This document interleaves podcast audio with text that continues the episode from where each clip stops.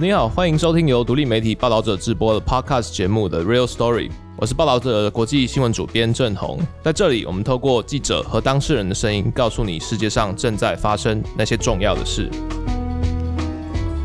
二零二三年十月七号，世界上正目击了一场可能过去十年来呃最严重的一次呃中东战争。在加萨走廊，那巴勒斯坦的武装组织哈马斯在当天的清晨发动了越境的攻击，对以色列南部的几个边境城镇，然后以及军事基地发动了突袭。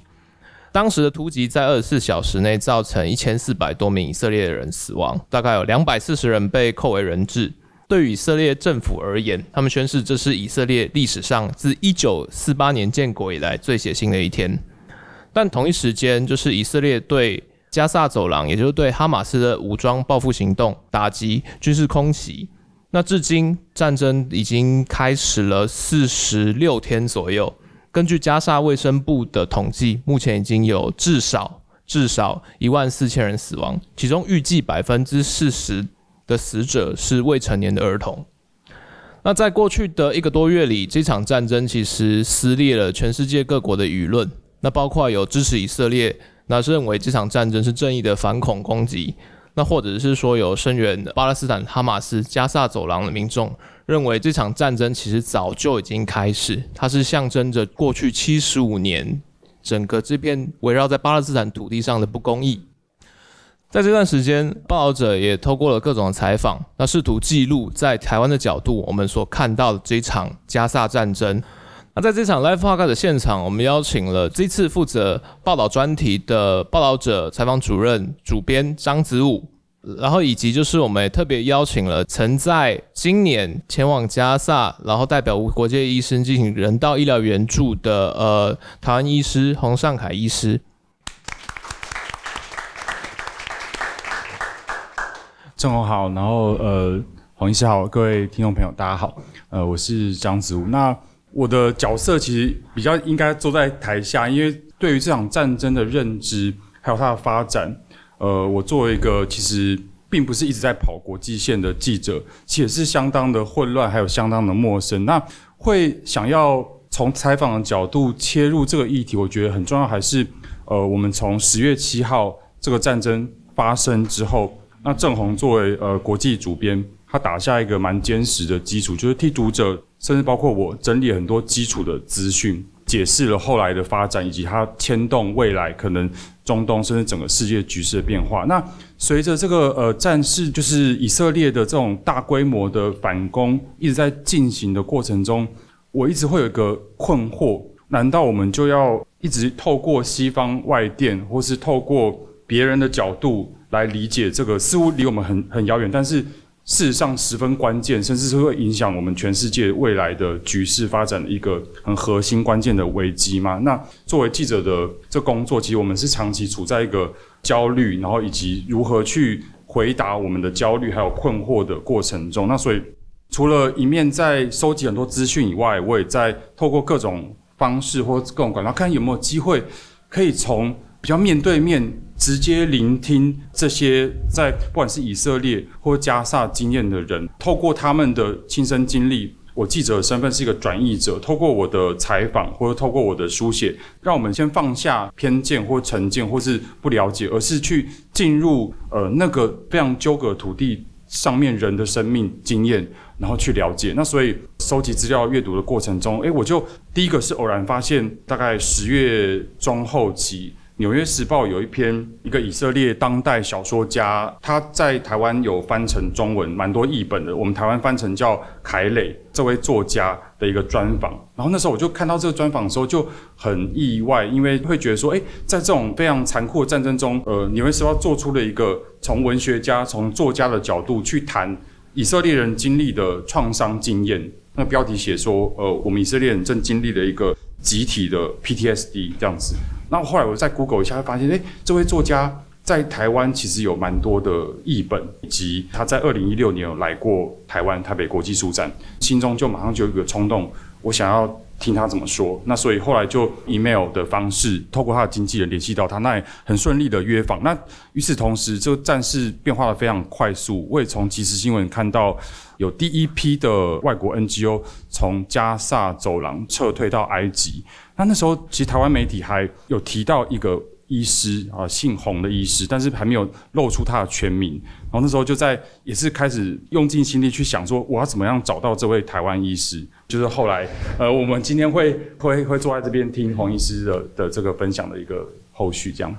呃，我们找到洪医师的时候，其实整个加萨这场战争已经持续了一段时间了。在那之前，知道洪医师在这个名单之前，编辑室里面其实是蛮焦虑的。第一个是这场战争看起来冲突越演越烈。第二个是说，以色列巴勒斯坦它的冲突，它虽然是一个非常老的议题，每年都会发生同样的事情，但这次的规模很大，这次规模很严重，然后这次发生的时间其实对台湾来讲很焦虑。再来的话是说，那一般的记者要进入加萨是非常非常困难的，所以在整个采访的过程，或者是说我们在规划报道的时候，其实第一个先天就是。我们要去哪里找到现场？我们要如何在加萨这个完全封闭，那他们说是呃全世界最大露天监狱这种处境里面去找到一个台湾人的角度？这个时候就是呃洪尚凯医师还有吴国界医生的出现，对我们来讲是一个很重要的一个突破口。是。那后来就是在做完了和以色列作家的这个透过视讯的专访，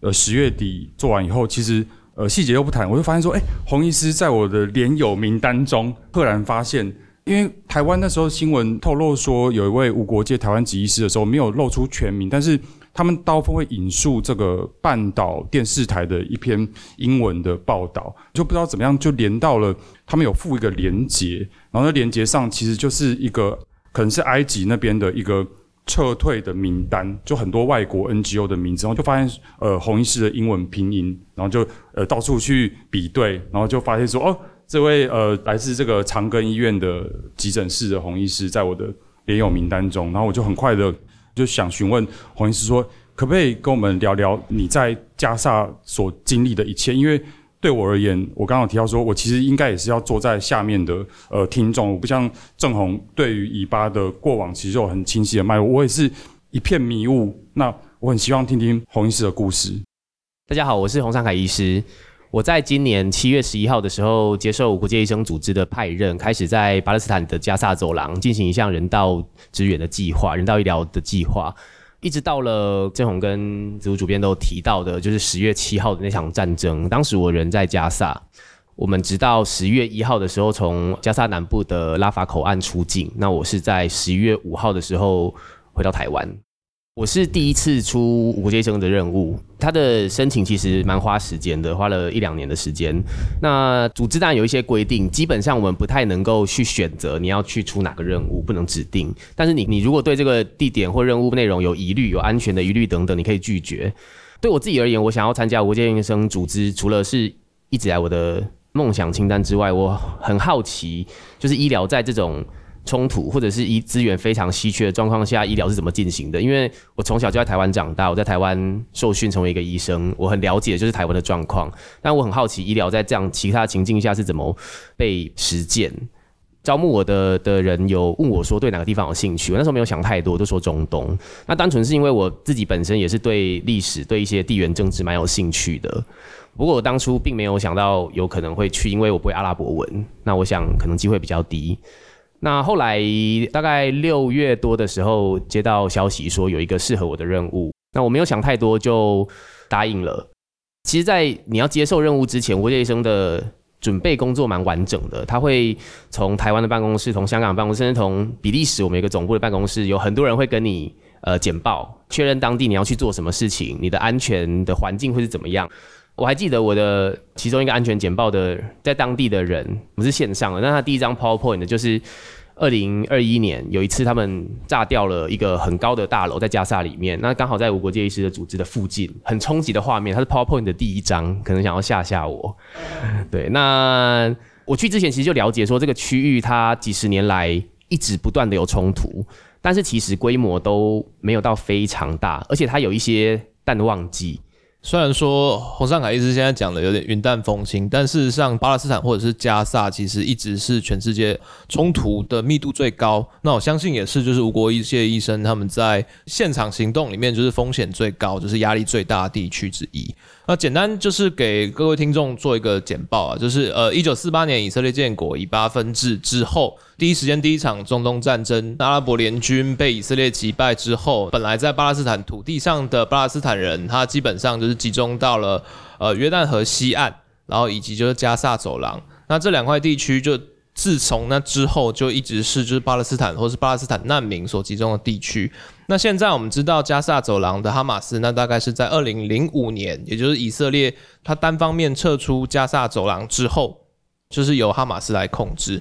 虽然说大家都知道，就是以色列跟巴勒斯坦冲突其实已经可能维持了七十五年，甚至好几个世纪，它其实是一个很漫长的一个过程。但是在加萨地区，或者是说它整个冲，它其实孔医师刚刚讲，还有一个淡旺季。那通常的话，就是每年的斋戒月，因为斋戒月是伊斯兰历，所以它是每年的时间在呃西历上是不一样，它可能是一二三四月都有可能。斋戒月前后，以及就是每年的五月。五月十五号就是 Nakba，以色列建国之后，对巴勒斯坦人也是灾难，因为他们从故土被驱逐出境，因为战争种种原因，所以每年的五月十五日其实都是会有一个纪念活动。那这纪念活动往往就是会跟以色列有连带，因为这几年包括像以色列的呃犹太的激进民族主义者，他们也会选在那一个时候，比如说到耶路撒冷去游行啊。然后或者是说，在那一个时候，可能立法有一些巧合，它有可能 Nakba Day 它会跟斋戒月重叠在一起。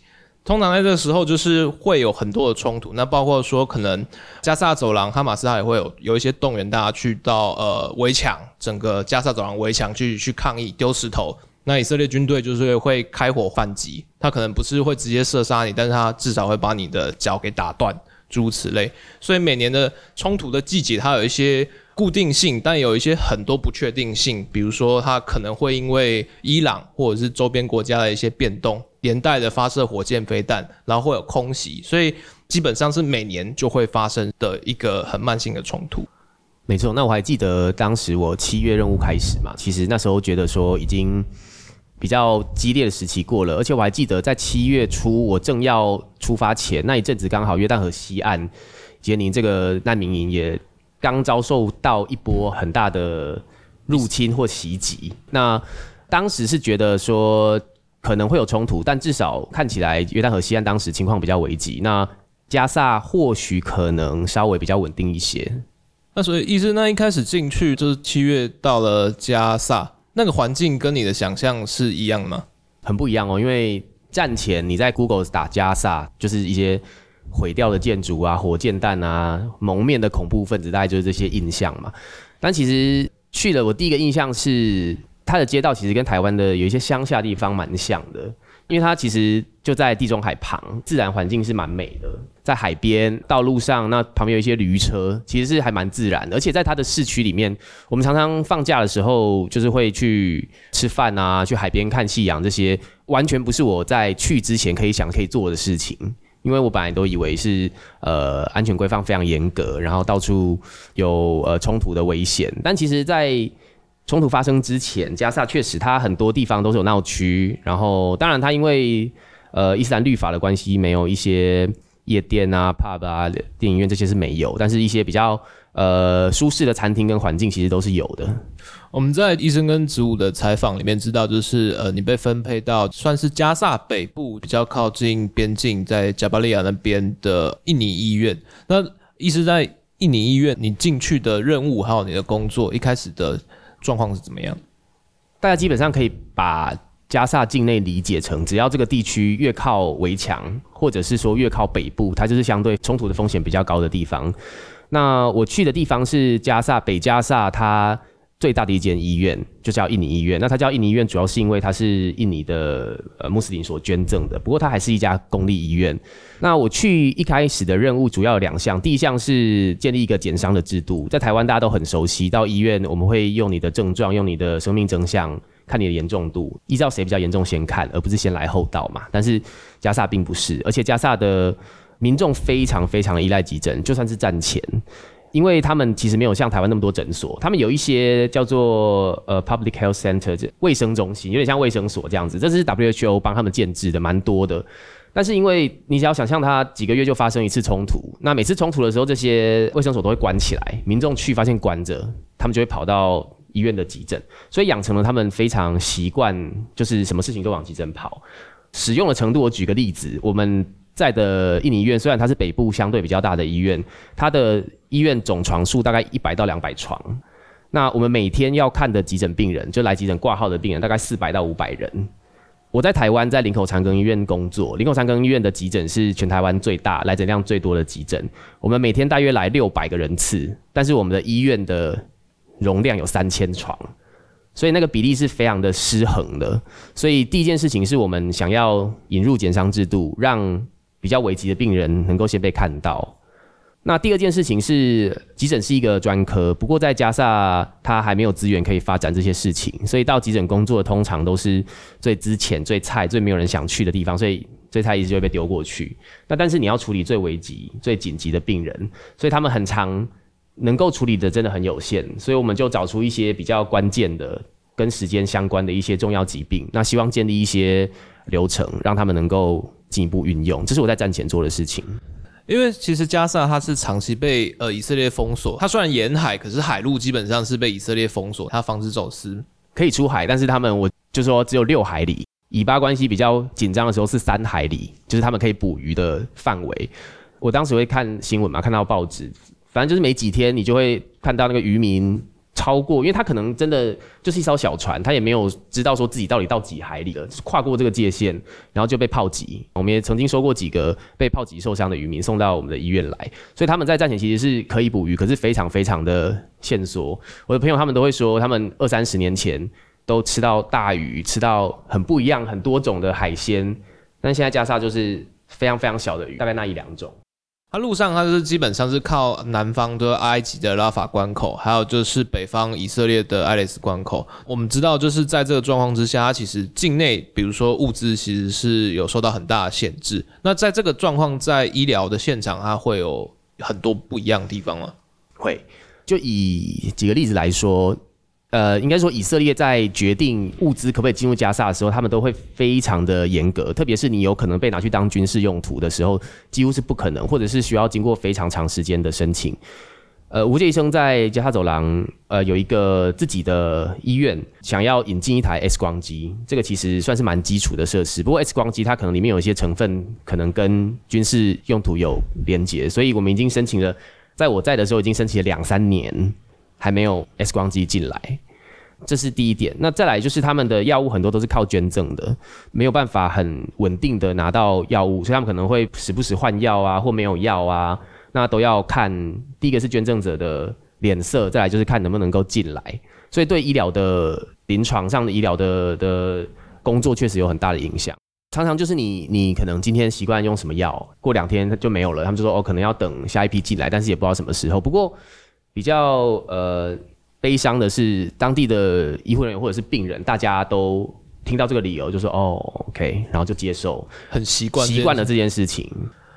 那我们在十月七号，就是那一天，我还记得整个事情发生的时候，大概是台湾的上午左右，靠近中午的时间。呃，我记得是礼拜六，台湾时间是礼拜六的上午。那时候一开始看到这个快讯的时候，其实在场也有其他国际新闻工作者。一开始其实会觉得，第一个反应虽然说是很残酷，但是长期在看新闻会觉得，哦，又来了。但是快讯之后一条一条来，然后发现规模不对。呃，杀伤、死伤，然后还有后续影响效应状况越来越糟。洪医师，那个时候你就在北加萨，印尼医院离边境大概只有五公里远左右。你还记得在十月七号前夕跟当天发生的事吗？我再厘清一下位置，印尼医院是我工作的地方，但是我平常待的就是无国界医生的办公室跟住所，其实是在现在就西法医院的正隔壁，所以在稍微比较中北部加萨的地方。如同正宏讲的，那天是一个礼拜六的早上。加萨大概慢台北五小时，所以那是一个清晨，可能六点多还在睡觉。如果有在关心，在这之前有在关心新闻的的话，就会发现其实他们在九月初的时候，他们有一波小小的抗争，但是九月底的时候，以色列试图增加他们能够让加萨人进到以色列境内工作的许可，所以我还记得，我前一天还在看以色列的社论，他们说，哇，这个经济上的放松可以让加萨再安定个二十年，完全真的没有人想到会发生大事。那我在睡觉，我就听到火箭弹的声音。那再加上这个不算罕见，因为时不时他们就会演习试射，所以你就会听到那个就是比较大声的烟火。那不过后来发现不太对劲，因为一直连续，我就开门那。我刚好住在三楼，我的对面刚好是我们的专案总管，要跟他讨论这件事情，就发现他已经在望着窗外，他那个眼神我不会忘记，他就是愁容满面。他也很快的就跟我说，这个飞弹的方向是朝特拉维夫，不是朝地中海，所以这是战争。那刚开始的时候还有网络，我们也看到了他们哈马斯进入到以色列境内做一些人质绑架动作，这都是前所未有的。那因为这场冲突，它其实除了就是在以色列境内的作战之外，它其实很快的，接下来就是包括空袭什么就来了。那团队知道这件事情之后，除了当然是紧急的安全处置，那在医院方面他们有什么动作吗？我必须说，因为从第一天发生之后，我们想去医院，但是从我住的地方到北部的印尼医院开车大概要三十分钟。那平常我们的这种比较长途的移动都需要经过双方，主要是以色列方的许可。但是在开战的那个时候，这个制度完全瘫痪，他不会回你讯息。所以我从开战之后，其实就没有办法回到我工作的印尼医院。我们那时候在主要做的事情是协助资源的调度，因为我们在那边本来就有自己的医疗机构，我们主要就是在。协助刚才提到的一些去边界抗议的、去墙边抗议的人，他的脚受伤，后来他们就截肢。那长期慢性会有一些肢体重建或者慢性伤口的问题，我们主要是做这块，所以我们还蛮多一些换药的一些呃器材。不过我还记得我们大概备料是三个月，我们在前几天就把它捐赠给各医院，然后回报说第五天就已经全部都用完了。因为其实我还记得前两三天的时候，主要。我们感受到的是从加沙境内射出的火箭弹，声音很大，那很密集。不过你知道说你不太会有危险，因为它是往它是往以色列打，所以前两三天我们甚至还在讨论，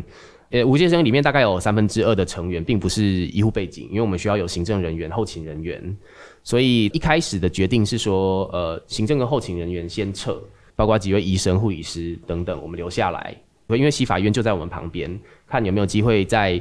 转换方式继续提供医疗资源。后来的西法医院就是其实包括现在印尼医院，其实这几天大家新闻上大家都有看到，西法医院后来成为以色列就是包围，然后甚至攻击，那现在已经被占住，跟完全就是把所有的病患跟是医护人员强制撤离。那印尼医院在这个星期一下午，它其实也遭到以色列应该是坦克的直接炮击。在这几个事件里面，其实都有非常多的死伤哦。刚才正宏提到印尼医院两三天前，因为他在加萨北部，那我们知道以色列现在的政策就是要求所有的人都移到瓦迪加萨，就是一条河以南，他北部就是要全面开战。那包括我，我平常工作的同事还有几位留在印尼医院里面。印尼医院现在已经完全失去呃医院的功能，现在就是一个庇护的地方而已，里面还是有几千人，包括。我的同事们，他们就是带着家人在这边避难。在加萨，因为他其实定期遭到以色列的空袭，那或者是说，甚至在过去可能十年前啊，会有地面作战。那在以色列，他军方的用语，他们会称之叫“割草”，就是我把加萨包围起来。那我跟哈马斯虽然是呃处于一种恐怖平衡的状态，但是我会定期的去铲除你的军事力量，然后以确保就是你不会足以成长到会威胁到以色列安全的规模。在这种状况之下，长期的战争给加萨人民他们培养出一个习惯，就是有冲突的时候，跟洪医师刚讲的一样。所有的病他会到急诊室，然后有冲突的时候他会躲到医院去。那一方面是你躲到医院，那你呃可能遭遇到受伤，你被救治的几率可能会比较高。然后再来的话是说，其实加沙是总共有大概两百二十万人，它其实呃地不大，然后人口稠密区非常的拥挤。如果你炸弹空袭下来，你就算以色列军方啊宣称的再精准，打下来你的可能建筑的结构体它本身不是非常的稳固。所以可能军方的预估可能是只会炸掉这栋建筑，但那一种呃间接伤害 collateral damage，它可能周边的十栋建筑都会一起毁掉。所以在这个状况之下，就是到医院去避难，它变成一个很固定的反射性动作。但是在这一次的整个冲突里面，就是包括说，呃，刚讲到的西法医院，然后或者是说其他的状况，呃，以色列军方他其实都会指控说，整个医院下面有哈马斯的地道，或者是说医院它已经被用于就是军事的用途。但截至目前为止，其实我们没有看到一个非常明确，然后或者非常完整的相貌。那可是，呃。而洪医师，你有亲自到加萨去走过，你也在医院里面有活动，这一些指控或者说这些说法，在你的现场经验里面，你是有办法看到的吗？呃，我无法证实。呃，以我最常待的印尼医院为为例，我大部分就是待在急诊室。那我确实有去过地下室几次，不过我没有看到任何疑似军事设施。不过这也很合理，他们会让我去，他们一定不会让我看到，让一个外国人，因为外国人在。加沙境内非常的少，而且其实哈马斯在任何时候也可以说是非常的怀疑任何的外国人。确实，因为你跟以色列交战过程中，本来就是有一些谍报的产生嘛，所以无论是以色列境内或者是哈马斯，其实都对我们照顾有加。所以我有去过印尼医院地下室，不过我没有看到任何有可能疑似，但是我没有我没有绕过全部，我就是去我应该要去的地方。你没有在现场，就是可以。自由的去探索这件事，欸，可以。其实你我平常在医院里面走来走去，去买东西啊，或者去别的部门找谁，至少在印尼医院不会有太多的限制。因为印尼医院它大概就是三四层楼，但是大部分我们活动就是在一楼，走来走去没有特别跟我说哪里不能去或哪里可能呃禁止，是没有这个情况。但是我知道这个传闻一直有，而且不是这一次战争，每次战争都会有相关的传闻。但是我在这边提供一个比较新的新闻，我相信以色列，我我也希望他们，例如说在做军事行动前有做过很完整的评估。在印尼医院隔壁有一个比较小的医院叫奥达医院，它是一家私人医院。无国界医生在这家医院的三四楼有有自己的病房、自己的手术室，这两个楼层完全是无国界医生我们自己重建、我们自己营运、我们自己收病人、自己处理病人。他到昨天之前都还能够营运，他是唯一一家在北部北加萨还可以执行手术的医院，所以还是会收到病人。但是他在昨天晚上也被攻击，那死了四名医师，其中两名是是无国医生自己的雇员，当地的医生。我的意思是说，至少这个地方我现到现在还无法理解，说为什么他会遭受攻击。你可以指控西法医院、印尼医院有军事用途，但是我到现在真的还无法理解，说为什么。呃，一个国际 NGO 自己营运的医院，那还在做医疗的行为，为什么会被攻击？那或许是因为这几天新闻主要被人质的这个交易给覆盖了，所以我还没有看到很多国际的讨论在讨论这件事情。我们刚刚讲其实是讲到只在军事冲突里面攻击医院，那这其实是违反国际法的存在，那也是这一次整个呃以色列在加萨军事行动最受争议的一个问题哦。医院作为就是暂时的人道机构，基本上是完全不可以作为军事用途，那也不可以成为军事目标。那以色列的说法，或者是说在过往几次冲突里面，包括像是在叙利亚内战或者是在阿富汗战争之中，其实都会有医院遭到攻击。常见的一个理由就是说，你的医院被用为军事设施，在这个状况之下，那军队就有合理的动机可以来做这件事情。但是它其实有一个背景的前提，就是说你在做这件事情的时候，你必须要符合比例原则，你必须要提出足够证明，然后证明说你这个军事行动有其一定的必要性，在整个行动之中，你要确保就是医疗功能它能继续，平民不会因此受伤，然后或者是说就算有可能会有这样的风险，你必须要去计算出说呢，你做这件事情有没有绝对的必要性。但是在目前我们现在看到状况里面，就是包括西法医院、印尼医院或者是奥达医院，其实它会受到攻击。但没有足够的证据，然后再来的是他攻击行动，其实目前也看不到，就是说针对就是平民的一个相应的保护，所以在比例原则的问题上，也是现在以色列或者是说整场整个军事行动遭受最大抨击的一个主要原因。呃，洪医师，那就是无国界医生决定要从就是加萨要撤离的这段过程，你们花了多少时间？然后你自己那个时候的状况怎么样？呃，十月七号战争发生，那刚提到前几天我们还在讨论说部分的呃核心成员留下，但是一直到十月应该是十二十三号那个时候，以色列就宣布说，要求所有的 NGO 都离境，至少你要撤到瓦利加萨河以南。而且那时候空袭开始加剧，包括我们自己的办公室也因为空袭受损。所以后来总部这边的指令是说，就外籍人士先离开。不过无国界生在加萨境内，我们有二十二位外国籍员工，但是我们还其实还有三百多位本地员工。本地员工有一些他们住的离医院比较近，移动 OK，他们在。战争发生中，其实还是有到医院工作。那我们也尽可能的协助跟支持他们，包括一些资源的调度，或者是一些网络上网络还可以的话，就是一些讨论跟会诊。不过到了第二周、第三周，呃，几乎网络都断线，而且我们一直被迫移动的情况下，真的非常难。我自己的心情，我我呃，第一周的时候，每天都说隔天那个拉法关口要开了，所以我们就是每天都。期待，然后准备要离开，但是落空。但是后来发现这个情绪的起伏太煎熬。再来是后来第二周也发现谈判好像已经陷入僵局，已经没有人在谈开关口这件事情。所以后来就告诉自己说，或许我有可能会在加萨待个几个月，就试着把每一天过好，不要去想太多，开启生存模式。第二三周主要是这个心态。那但是我过程中其实我自己都。很多人问我说有没有想过有没有办法离开？但其实我还蛮正向。我我知道有很多人，特别是我这一生的团队，还有国际社会，当然一直试着想把我们让我们安全的离境。所以我过程中其实并没有觉得自己会离不开。那对于你的巴勒斯坦同事呢，或者是说在这段时间你自己观察他们要如何面对这种压力？呃，情绪的反应也也不是能。一概而论，因为每个人的背景不一样，情绪反应还是不一样。包括有些人，刚才这种提到说纳克巴，他们一九四八年离开他们的故土，他们都会带着钥匙，因为当时他们以为就是离开离家个两天三天，所以钥匙带着，但没想到一离开就七八十年，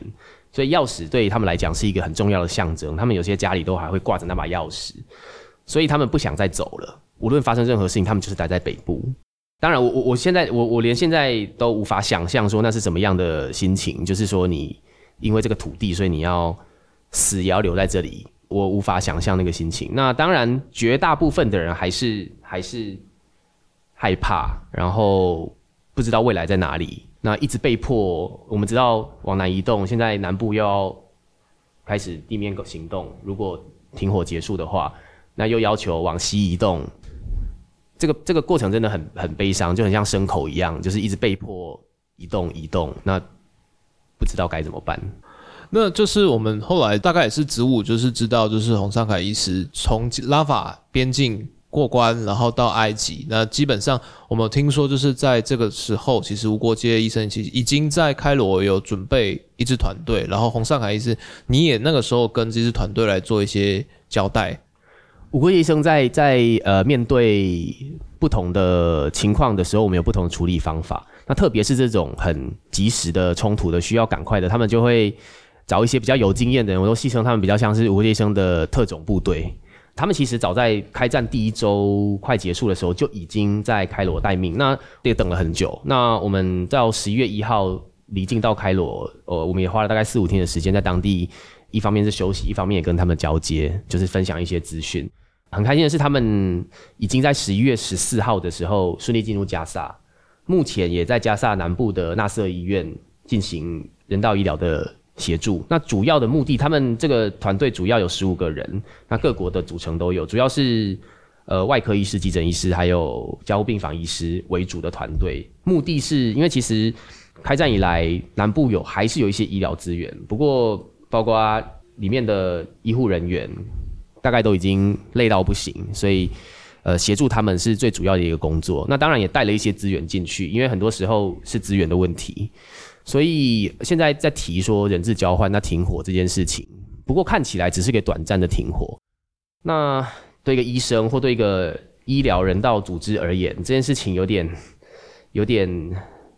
像这个推石头上山一样，还在开战，你在那边。帮忙，但是旁边一直有不断的的伤亡在产生，这不是我们乐见的，所以我们还是希望跟呼吁有没有全面停火的可能。基于我们的立场，我们我们会做出这样的呼吁。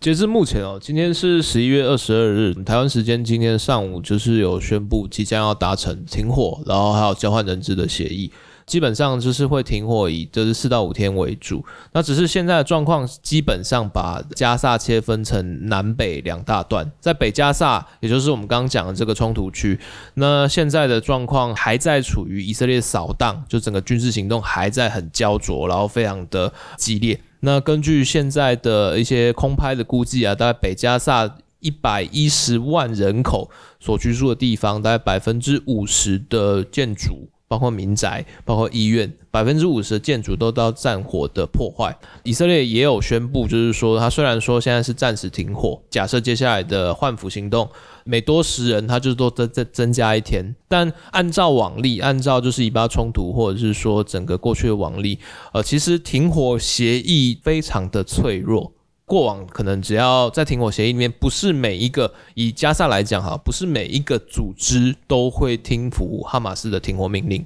所以他可能还会持续发射火箭。那在这个状况之下，以色列就会持续空袭，所以停火它会有一段时间，就是我可能二十二日呃凌晨零点停火，但可是你可能继续发射飞弹啊，继续轰炸，你会持续到二三、四、二四这样慢慢的缓下去。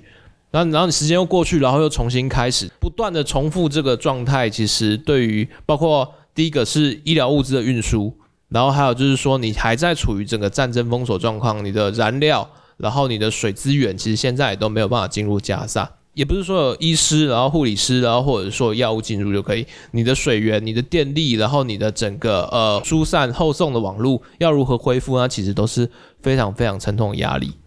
网上有个统计，呃，应该是半岛电视台做的统计，在在开战前，他们不管是从以色列或埃及入境，大概每天需要五百辆卡车的物资。那其实从开战到现在为止，大概平均就是六七十辆，所以是远远不够的。那另外 echo 一下郑红刚说的，现在其实我们也担心的是说，这四五天的停火会不会导致大家各位或者是国际的关注降低跟消失？因为刚才例如说提到。不能攻击医院，那可能违反国际人道法或战争罪这件事情。其实我们的呼吁也并不是这么的无脑。我们知道，在某些情况下，它例如说被拿来当军事用途是有可能，而且对以色列来讲是必须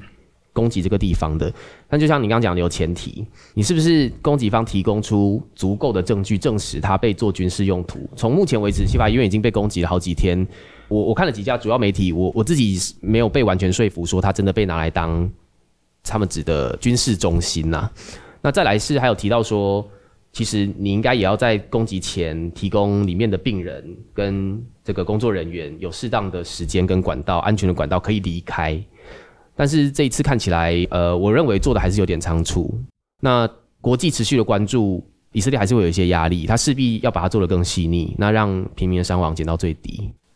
而国际规定武装冲突法在这次战争中，其实对以色列的军事行动有四项基本的原则性要求。第一个是以色列的攻击必须完全出于军事目的，不能对平民进行集体惩罚。第二个是攻击必须成比例，然后就是以军事目标相比，那不能对平民造成过度的伤害。比如说你十个死伤里面，那你不能说你你超过一半都是平民，这样子表示你的任务设定是有问题的，而且是违反武装冲突法的。第三个是以色列国防军必须要采取预防性的措施，尽可能避免伤害平民。比如说刚刚医师讲的，就是要事前让大家有疏散的空间，然后要合理的疏散空间呢，不是说我要你在二十四小时之内从北加沙撤离到南加沙，可是我现在没有燃料，交通混乱，而且还在空袭，我要怎么撤？那我不管你。在这个状况里面，它其实是跟第三项原则是有相悖的。那第四项原则是，呃，以色列必须要满足。就是冲突区平民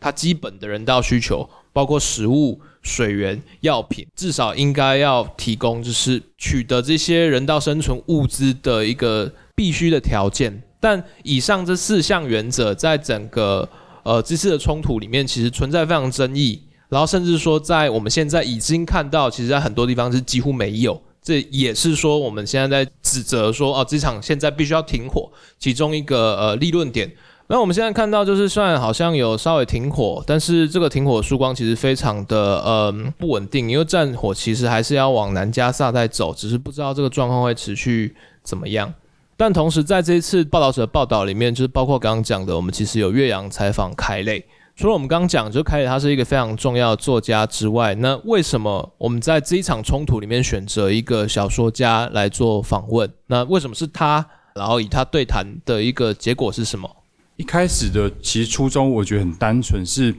我希望提供读者一个机会，甚至是我一个了解的窗口。那时候还没有找到红医师，那我很想了解以色列的犹太人他们怎么去理解。对他们来讲，可能以色列建国以来史无前例的一个冲击，所以我那时候其实动机很单纯，就觉得说，这似乎是我目前没有办法到现场的情况下，然后唯一有机会，呃，就算可能在座的读者不一定有读过，但是包括我，我本人在访问他之前，也才赶快恶补了一些他的他的作品，也不是完全了解，但是，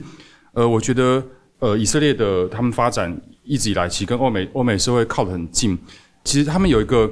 文学还有艺术的传统，是他们的创作者或他们的作家，他们在这种强烈的社会事件发生的时候，他们会非常勇于的，等于说在最前方发生，用他们的语言，用他们的呃书写。那包括我在去年乌克兰战争的时候，也采访了一位乌克兰的小说家，他们都，我觉得他们都有共通点。那所以。在这个前提下，我我觉得透过作家比较可以精确地掌握语言，而且加上是一个小说家，他他的作品是稍微有点超现实，他被他被誉为是这个以色列的卡夫卡，都是写一些很短篇，然后呃甚至是有点荒谬的一些故事这样子。采访他以后，我就发现说，透过他的呃叙述，他的遭遇，其实是可以让我们看到一个人，真实的看到一个人如何在。这样子复杂的呃，充满不确定的战争的情况下去思考他的国家，去思考他的民族。那我觉得在呃国际的新闻或在战场新闻中，我们似乎把以色列可以看到像是铁板一块，都看到这个以色列国防军啊，IDF，包括他们现在在加沙今天自己拍了很多影片，想要证实呃哈马斯的存在等等等，甚至是他们的。呃，纳纳坦雅胡有史以来最右派的一个一个总统。那其实透过凯雷的专访，透过他的陈述，我们发现，呃，以色列犹太人他不是铁板一块，他其实虽然他们的存在对于巴勒斯坦人是一个伤害，是一个剥夺，可是。这些包括从呃六日战争，从这个呃一九七三年的两次很大战争之后，其实他们的知识分子有一个很强烈的反战的传统。包括如果各位呃听众有对于呃以色列的一些知名人物有点了解的话，有位作家叫做奥兹，他其实是以色列史上呼声最高会得这个诺贝尔文学奖的作家，不过他大概在二零一八年过世。这个奥兹本人。他其实，在参与了几次的身为以色列国防军的战争之后，同时他虽然小说事业非常的呃，在国际上非常的就是受尊崇，但是他在以色列成立了一个反战的，就是 Peace Now，现在就要和平的运动。他从七零年代就开始，那从这个呃作家，从这知识分子，他带领起了一个比较偏向自由派，甚至比较偏向左派的一个力量。其实我们可以看到，在这次的呃十月七号战争之前，那透过凯磊专访，我我也试图让读者回到一个以色列人经历的那个脉络，就战争之前他们的生活是什么样？其实是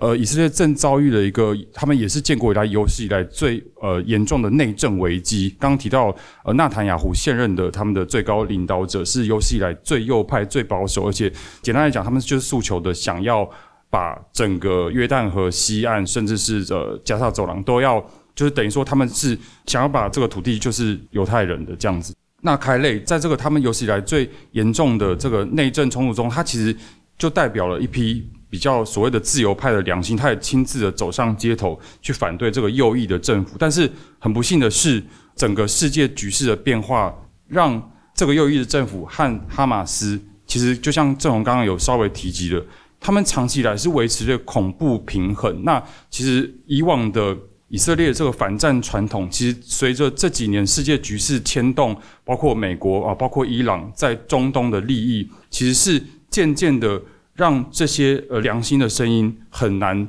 在这个时刻有些力道。所以凯磊在除了呃陈述他的无力感之外，他作为一个小说家，他其实也。讲述了他的行动是什么？就是他们那个时候分裂的国家，其实，在十月七号的那个当下，其实是必须要洪医师刚刚也提到一种生存模式，我觉得他们都进入一种受害者的模式，他们已经很难去思考其他的可能性，所以等于说他们全国也是动员起来，然后像凯磊他就替这些呃幸存者，就是在呃加沙边境被呃哈马斯他们被称之为屠杀。或者说绑架的这些幸存者家庭，呃，撤退到他们的首都塔拉耶夫的安全地方的时候，凯磊和他的太太，他非常谦虚的说，他们什么都不会，但是他们可以替这些人讲故事。在那个访谈中，有一段让我非常感动，就是说，呃，他形容在那个讲故事的现场，呃，很多父母都手中都拿着这个枪，即便是非常安全的塔拉维夫，在这个过程中，甚至是大人情绪溃堤，然后反而是小孩子去。安慰他们的父母，他说：“那那在那个时刻，他觉得，呃，小孩似乎变成了这个他们父母的父母。所以我觉得这些呃人性的东西，是让我们在这种两极的呃对抗或是这种舆论的，我们觉得很难去理清的这个过程中，我觉得试图去理解他们遭受的是什么。那那先把这些历史的纠葛先放下，我们先去理解他们遭受的这些伤痛。那呃，凯磊那时候也有给我一段他。”就是他写给呃，就是一个，他有形容说，那那个那个呃，以色列女孩，她的父亲在边境，就是在她的家里被杀掉，然后女孩和她妈妈躲在一个房间里面。那凯雷就透过那个 WhatsApp，他他有形容说，在那天之后，他写不下任何东西，他他只能写在这个呃 WhatsApp 通讯软体写了一段话，一一一个诗，叫做呃。呃，sign of life 就是生命的印记，写给呃那位女孩。那他也透过呃通讯软体呃帮那个女孩上写作课。他希望可以呃透过书写的方式，让这些幸存者可以去整理他们的经验。如果各位有兴趣的话，可以在那个我的专访文章看到那篇呃生命的印记，我把它翻成中文。那呃它里面有提到说呃我们现在先不用思考。所谓的复仇，所谓的该如何审判，该如何决定谁对谁错，而是也不要去抗拒你现在感受到的痛苦经验，你现在感受到的这种呃流血的经验，而是就是像一个幸存者，我们像好像一个卫星在在这个呃呃呃荒凉的土地上寻求一个生命的印记，然后去记得这个感觉，然后去呃先闭上眼睛，然后。把这些感觉记下来，不管是多么痛苦，然后当你睁开眼睛的时候，你可以相信说，呃，这些东西有一天会会过去这样子。那当然，它里面访谈内容中也也提到很多呃历史的脉络还有历史背景，但我想这边就也不多提，大家有兴趣可以再看那个文章。但是我还是要补充一些历史脉络跟背景，还是交给真的。对对对对。我们刚刚讲的，其实凯磊这篇文章，我们看出之后，我们当时编辑在呃阅读植物的记录的时候，其实都觉得蛮有感。看出之后，其实，在社群上或者是说呃各方的读者回馈，其实有非常多不同的意见。那有人当然会呃有同感，但另外一方面的人其实会觉得说，为什么会要找凯磊？那包括说在这场冲突里面，到底谁是受害者？那或者是说，就是是这一次国际舆论很撕裂的一个点。是在于说那，以色列在十一月七号这场攻击里面，他到底要负多少的责任？甚至进一步来讲说，那以色列这个国家到底该不该存在？它衍生出了非常非常多复杂的一个问题。那在凯里他其实呃文章里面有提到说，就是其实在呃以色列，他其实也有阿拉伯裔的以色列公民。那在这个状况里面，大家其实情绪非常紧绷。当然是有其原因，因为包括说，其实有非常多的极右派意见，现在是怀疑，就是这些阿拉伯裔的以色列公民他们的忠诚度，认为说他们可能会变成就是哈马斯的同情者内应，甚至近期在耶路撒冷也有就是已经开始有出现这种呃冲突行动，但绝大多数的状况是相对克制很多，还没有出现大规模的种族的仇恨的动乱。那我们这边先简单来解释一下，可能新闻上大家都有看到，就以色列现在在讲所谓的两国方案，还有就是说，那现在讨论的一国方案大概是怎么样？那为什么这些方案都没有办法实现？问题大概是什么？我们做一个简单的分析。那在过去的 Q&A 里面，其实我们简单讲，就是呃，两国方案大概是就从就是九零年代奥斯陆协议之后，那基本上立定的一个原则，原则是以一九六七年，也就是六日战争战前为边界。就是以色列可以持有绝大部分的巴勒斯坦土地，但是在约旦河西岸跟加萨走廊会由就是呃巴勒斯坦选出的政府来做管理。以此为基础之上，同样一块巴勒斯坦土地，它会出现两个独立国家，一个以色列国，一个巴勒斯坦国。但这个谈判后来维持到两千年左右，就是一直没有办法继续。那包括就是说，呃，土地的划分，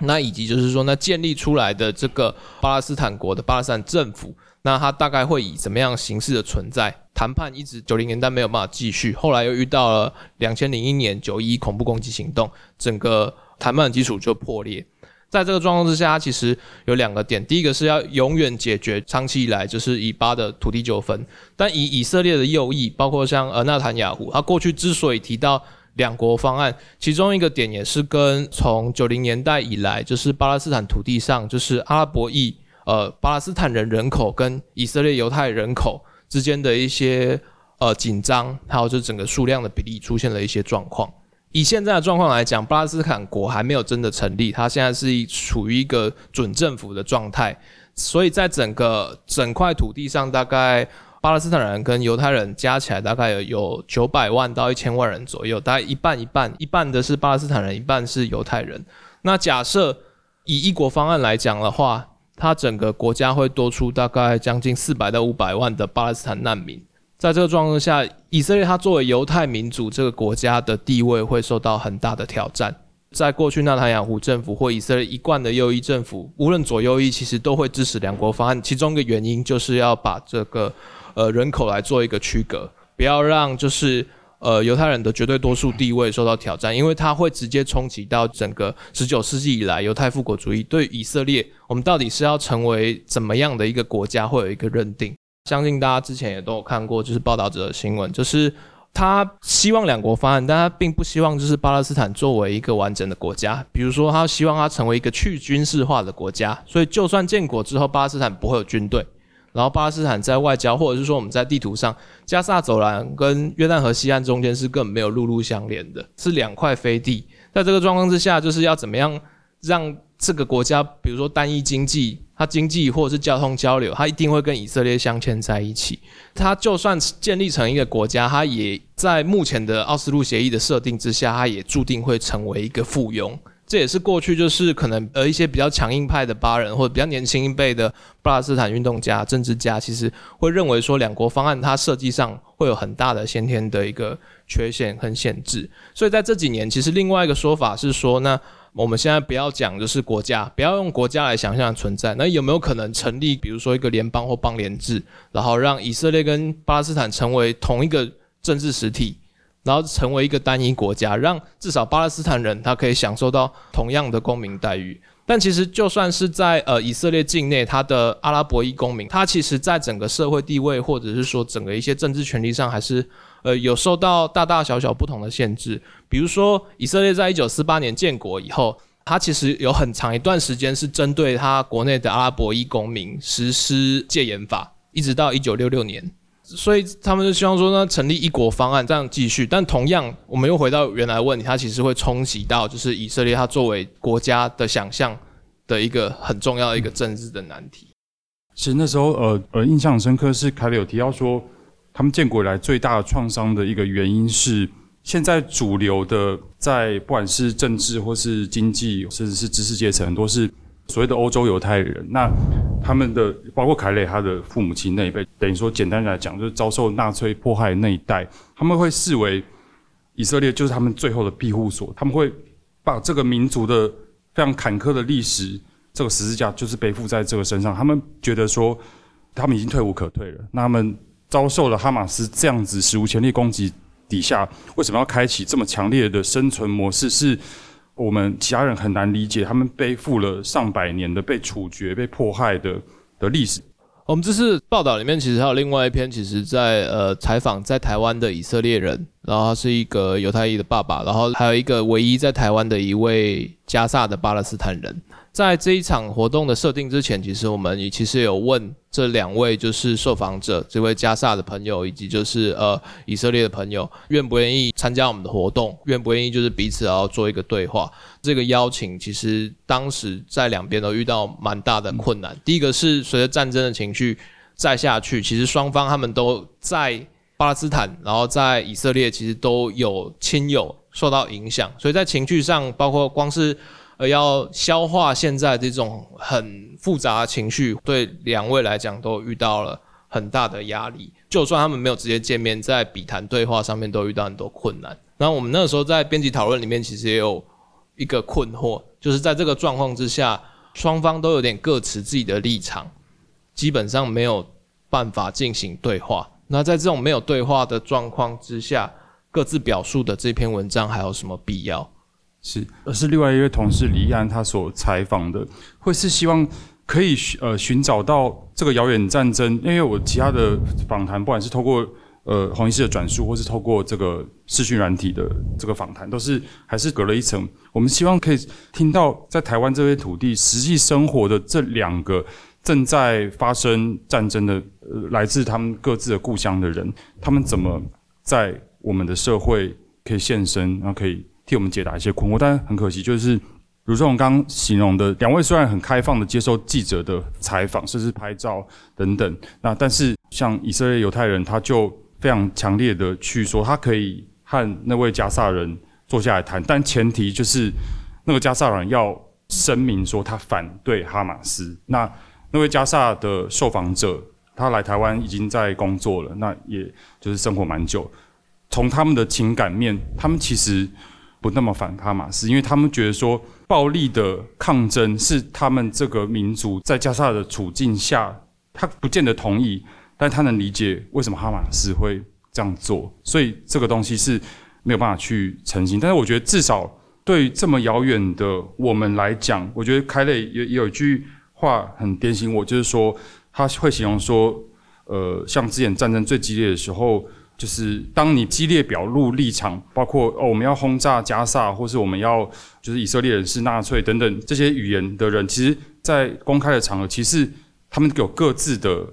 空间去说。但是当你呃很同情你你你，比方说我两边都很同情，我我能理解你们痛苦，我为呃加萨的儿童哭泣，那我也为以色列的被绑架的家属去同理的时候，这一群人。他可能是形容在以色列或者在西方的舆论的世界，当然台湾呃这个讨论没有那么那么那么对立，这群人是会被他用英文形容会被撕成碎片，就那个那个那个对话之难以去有一个交集，我觉得是是从他这边是很能很能反映。那我觉得呃作为一个记者，唯一能做的是至少把真实的声音，然后把事实给说清楚。那可以留作每个人各自的判断。至少对我而言，我到现在我也是不知道该怎么看待这件事情。那因为时间的关系哦，所以我们这边是以先 Slido 为主。第一个 Q&A 的问题其实是大家非常关心，现在加沙的战争，那其实它直接针对医院，然后直接被包围。那加沙虽然说它有海陆，可大家会联想到台湾，如果都暂时台湾被封锁，啊，暂时台湾遇到这种打击。那问题是说呢，呃。在这种状况之下，大型医院应变这种事情，它应该会需要哪些事先的准备？就你经验来看，呃，这是一个非常大的题目。那我自己是急诊医师，那我知道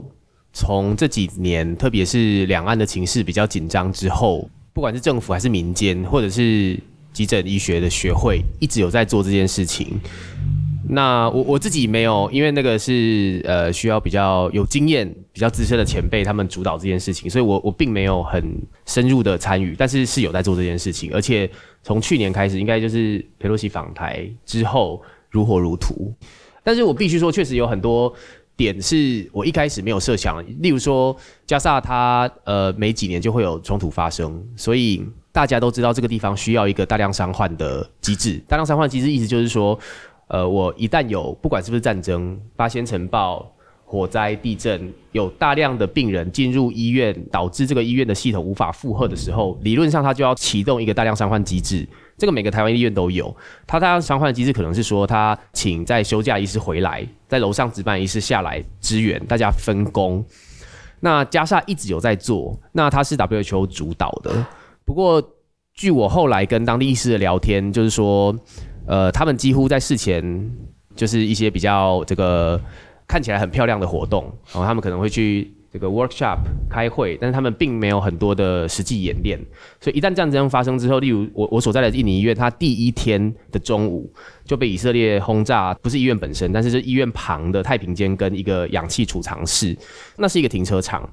我们的计划本来是说，大量伤患涌入的时候，这个地区要成为呃我们治疗轻伤区病人的地方。轻伤区的病人意思就是说，我们都会先说，来可以走动的先跟我来，所以所有可以走动的人就会跟着我到。停车场，我们不要让所有的人都困在医院里面，到时候无法工作。不过第一时间这个停车场就被炸掉了，所以你的计划就毁了。那再来是，呃，我听到的回馈是，很多第一时间到医院的人，他并不是呃需要医疗资源的人，而是他来避难的人。那这群病人他在医院，你不可能把他赶走，而且这群病人是成千上万，所以你怎么样安置这群病人？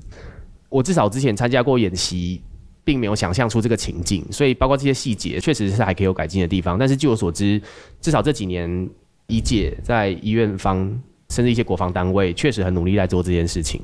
好，另外问题，其实也有读者在问说的是，那国际间大家对哈马斯把它认为是恐怖组织哦，可是洪医师，你其实亲自到加萨去，除了就是同事之外，你无可避免的一定会就是看到真的哈马斯。第一个问题是说，那你一般的你在加萨一般民众或者是你身边的同事，他们是如何看待哈马斯这个组织的，或他们对他的情感或者是说想法，在你这个外国人面前，他们会怎么样去说明？第一个要厘清的是，大家电视上或新闻上看到的哈马斯是属于哈马斯的武装派系，他们其实大部分在巴勒斯坦境内的这个政治组织，通常都会有自己的武装派系，他就会。绑这个布袋啊，蒙面啊，那平常时候我们是看不到这些人的，因为他的军营其实就是高度机密的地方，就很高的墙，我们看不到里面。我只有一次是，呃，也不是哈马斯，是这个 Islamic Jihad 那个叫呃伊斯兰圣战组织，另外一个更为激烈的武装团体，他们火箭弹试射，然后不小心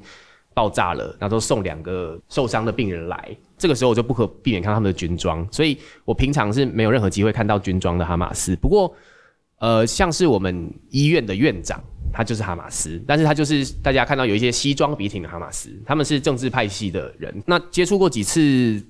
呃，你说反以色列、反美这个情绪是一定有，因为他们长期以来就觉得自己土地被占领，那被封锁，所有的未来都被限制，那个情绪是有的，但是不会强烈到说你觉得他就是随时要去自杀攻击。呃，我印象最深的时候，刚到加萨的时候。他的路上很多那个人的看板，就就很像那个台湾选举的时候那个选举看板，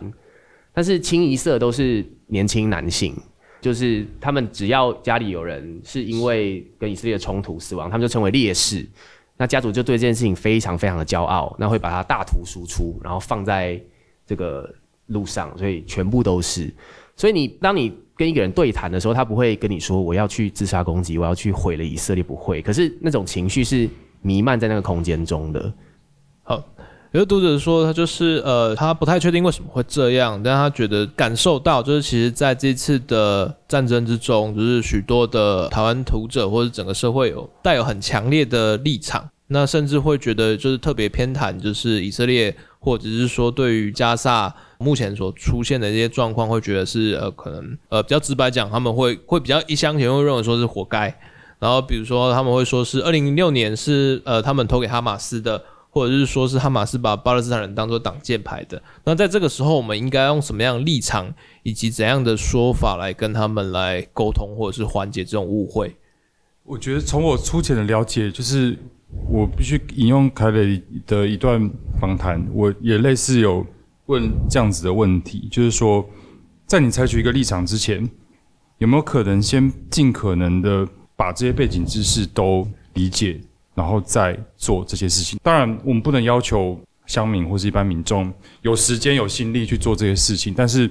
至少就我而言，我觉得我还有很多不知道。那我一直到现在，就算我结束采访，我还是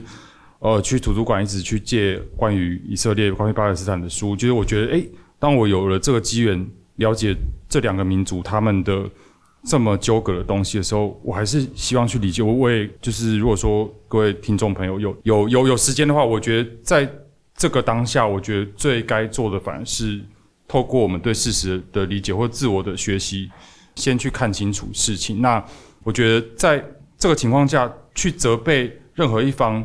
都是很危险，而且很不负责任，因为呃会有哈马斯和纳坦雅胡其实从开的角度，他觉得他们两方其实都维持着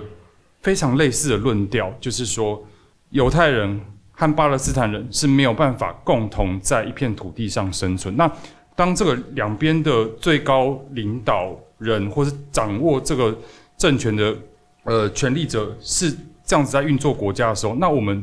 旁人能够去说什么呢？那我觉得从以凯雷作为呃为例的以色列自由派，或是他们长期以来，其实他们一直有很多 NGO 团体在倡议以巴的对话，不管是境内还是境外，在这次攻击中已经是半瘫痪状态。但我也希望观察未来是不是有可能停火之后，他们可以从这个灰烬中，这些民间草根的力量可以重新起来。我今天的责任就是在这边补充一些简单的历史跟脉络了。其实，呃，哈马斯大概一九八零年代末期在加萨走廊开始成立。大家可以想象一下，就是为什么那个时候在以色列占领之下的加萨，为什么会容忍这样的团体出现？其实，在最一开始一九八八年左右，呃，哈马斯以穆斯林兄弟会的名义在加萨走廊到处插旗。当时的时空背景下，其实是受到以色列默许的。其中一个原因是在于，当时代表巴勒斯坦武装抗争的还是在呃巴解或是法塔派系，也就是阿拉法特那个派系。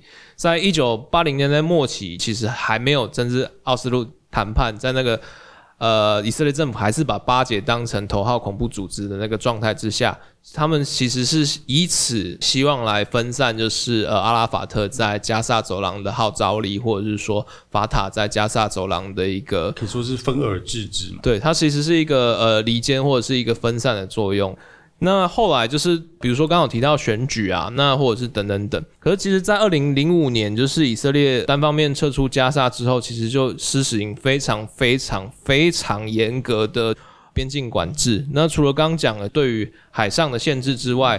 刚刚洪医师有讲，绝大部分物资是从拉法、从埃及这边送到加萨的。那以色列其实它的埃里斯关口也会有一些物资的进入，但它有很大的限制。在二零一二年的时候，以色列比较进步派的报纸《国土报》它其实有曝光以色列一份官方文件，叫做呃加萨走廊的食物红线文件，意思就是在算说以色列那时候撤出加萨，然后要对加萨实施经济战，希望来拖垮哈马斯政权，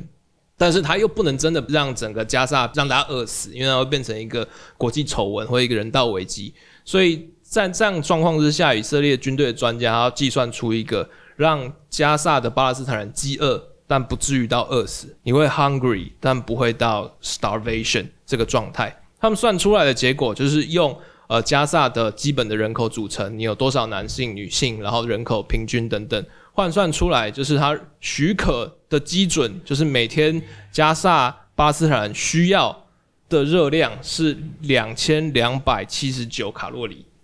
用两千两百七十九卡路里，然后如果一个礼拜。我五天边境进出，那换算就是说呢，我一天最多只会允许一百三十一辆以色列卡车运送物资到加沙境内。在这个状况之下，然后里面有会有非常多的限制，比如说呃经济制裁之下，呃像是婴幼儿用品，然后医疗设备会受到很大的限制。那甚至会有一些，比如说。呃，化学肥料或者是说水管、钢管这些有可能被他们认为就是可能会转用其他于军事用途的，也都会被限制。在这个状况之下，其实整个地方的黑市或者是说整个经济，它其实是集中起来。经济战它或者是经济制裁它所导致的一个初期效果，不是说呃大家都过得很惨，没错，但它其实会让特许生意，就是呃最有中央集权的特许生意，它其实会蓬勃发展。所以，比如说，像是九零年代波湾战争之后，伊拉克海山政权被制裁，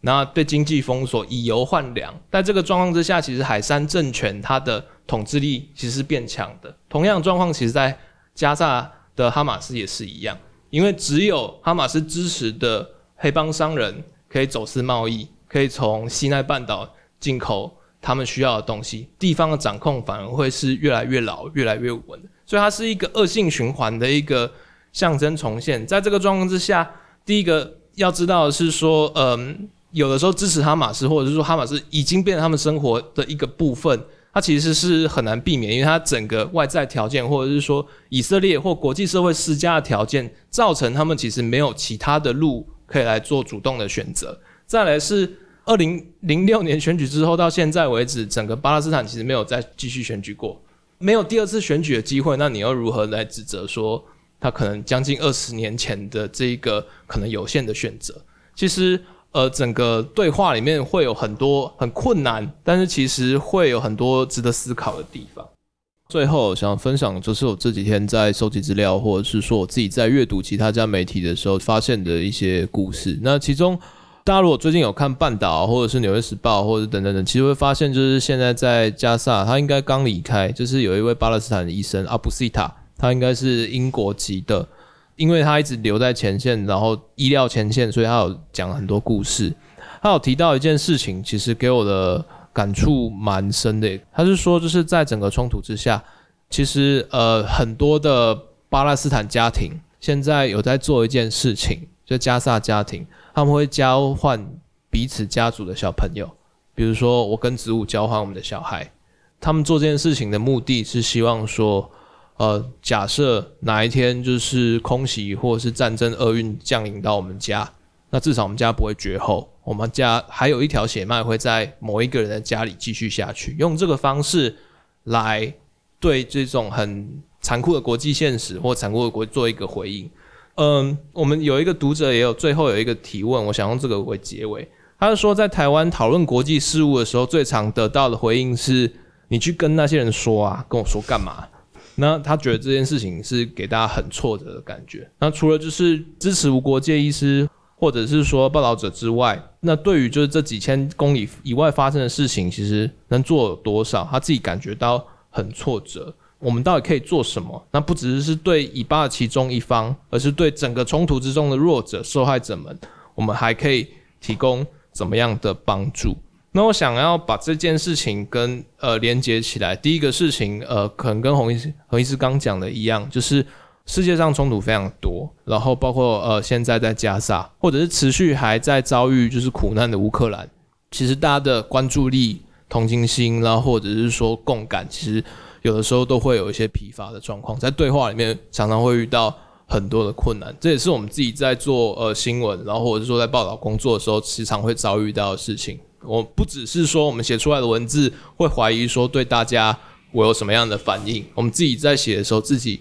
呃长期关注，其实也会有一些情绪的疲劳疲乏，不知道就是我现在到底是感动还是不感动，我现在到底有没有被触动？我觉得这些都是很正常的状况，但也是要提醒大家，就是其实无论是援助工作好，或者是 NGO 工作，它其实。有的时候并不只是只针对第一线的冲突区，比如说今天可能是加萨，明天是乌克兰，后天可能到也门。但同时，比如说我们身处在亚洲，罗兴亚的问题其实也还在持续，然后或者是说呢，人权的迫害其实也在中国持续的发生。其实各地会有持续遭遇到各地的问题。就我自己而言，或者是说在这份工作里，我其实还是蛮相信故事的力量。就是最基本、最基本的事情是。至少就是你知道这些事的人，听到今天你今天来听到洪医师讲的事情，然后今天来你看到就是这些不同的报道，不一定是报道者的报道，各地的报道，这些故事对你的感觉，你要如何去转述这些故事？你转述的过程之中，其实会把你自己的生活经验，你自己在地的经验再融合起来，然后透过这个故事，然后跟台湾做有一个连接。所以我认为说，呃，写故事报道。这件事情其实它本身就是一个力量的传播。以色列跟巴勒斯坦冲突已经七十五年，甚至好几个世纪，那数千万人没有办法解决的事情，作为读者，那作为写作者，那作为医师，我们要承认说我们能做的事情有限，我们要尽力，我们尽力，然后我们就可以问心无愧。这件事希望可以跟大家分享。或许哪一天，就是对于台湾的现况，这一些累积的力量，会成为到时候我们一起的解决方案。以上就是今天的节目内容。那如果你喜欢这集呃报道者 Live Podcast 节目，或者这集的节目你觉得有帮助的话，除了分享给更多人知道，那你也可以到报道者官网捐款支持我们。我们是一个没有广告、没有付费墙的非盈利媒体。谢谢大家收听，我们下次见，拜拜。